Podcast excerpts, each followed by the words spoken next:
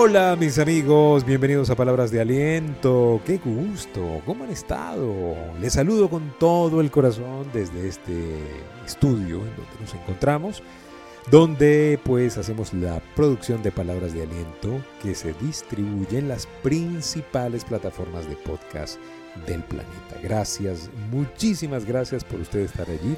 También agradecemos a los amigos de Telegram que están en nuestro grupo de Telegram abierto donde pues hacemos interacción y en nuestro canal de Telegram de Palabras de Aliento. Gracias por el cariño, gracias por estar allí y recuerden que pues está en nuestras manos la vida que queremos.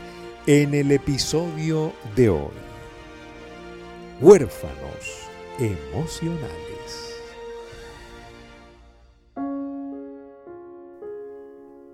Huérfanos emocionales. La primera vez que leí sobre el concepto de huérfanos emocionales, lo leí del autor argentino Bernardo Stamateas. Por cierto, recomiendo todos sus libros en el libro Auto Boicot cuando el tóxico eres tú.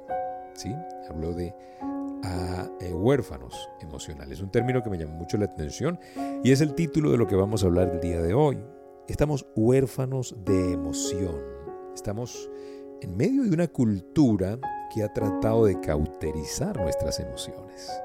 Estamos en el mundo de la digitalización de las emociones. ¿No se ha dado cuenta de que antes hablábamos más con la gente, ahora nos pasamos mensajes? Sí, es una realidad. Andamos más conectados a un aparato que conectados a la realidad. Me llama mucho la atención las fotos de las fiestas modernas. ¿Sí las ha visto por allí?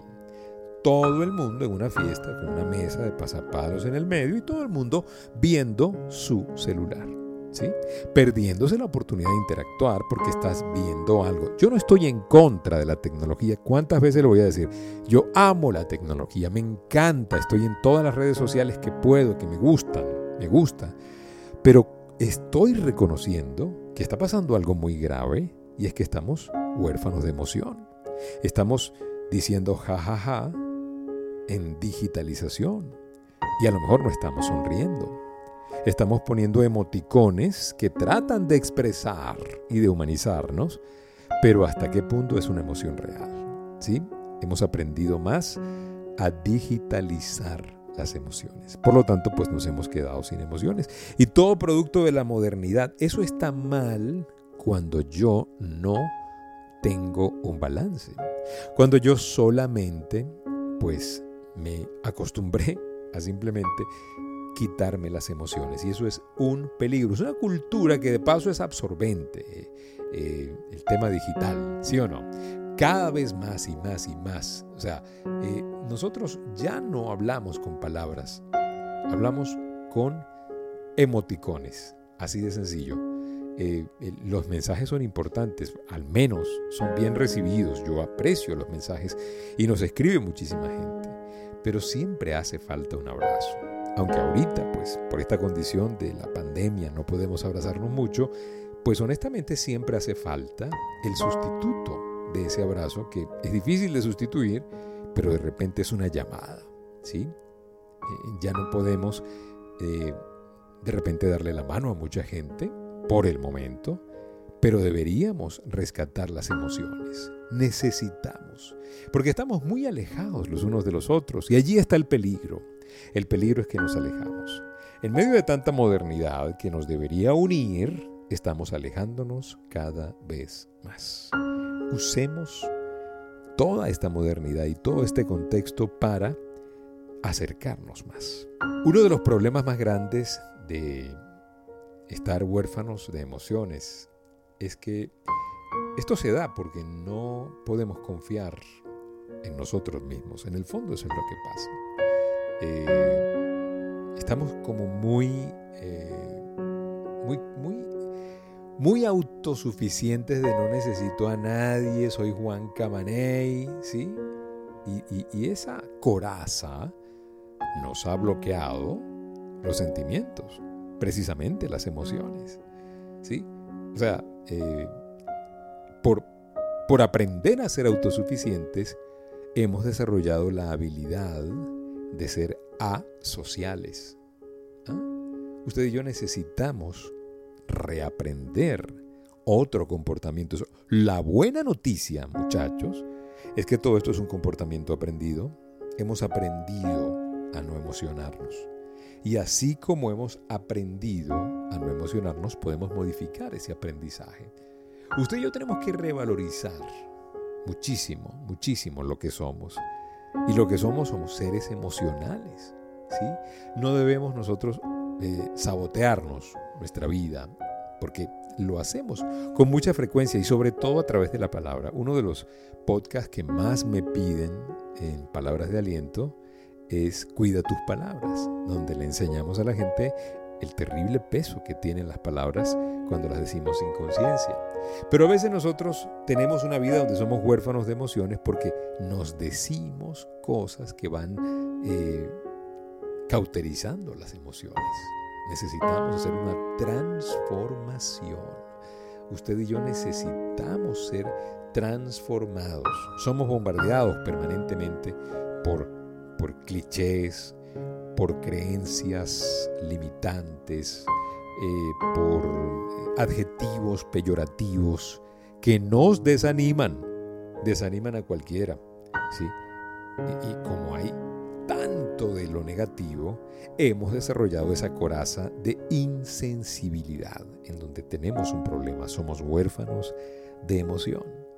Nos decimos constantemente no sirves, o nos dicen o escuchamos no sirves, no puedes, ten cuidado, tienes que tener malicia, no llores, no te hagas el débil, no te demuestres débil, no seas vulnerable, que no te vean la cara de tonto, tú si eres incapaz, tú si eres iluso, tú eres culpable de lo que te pasó, tú te lo buscaste, tú molestas, tú eres demasiado para ti, ese sueño es muy grande para ti, nunca lo vas a lograr, siempre hemos sido pobres y pare de contar cuántas cosas nos decimos que han hecho que tú y yo desarrollemos una coraza emocional y nos convirtamos en seres huérfanos de emoción.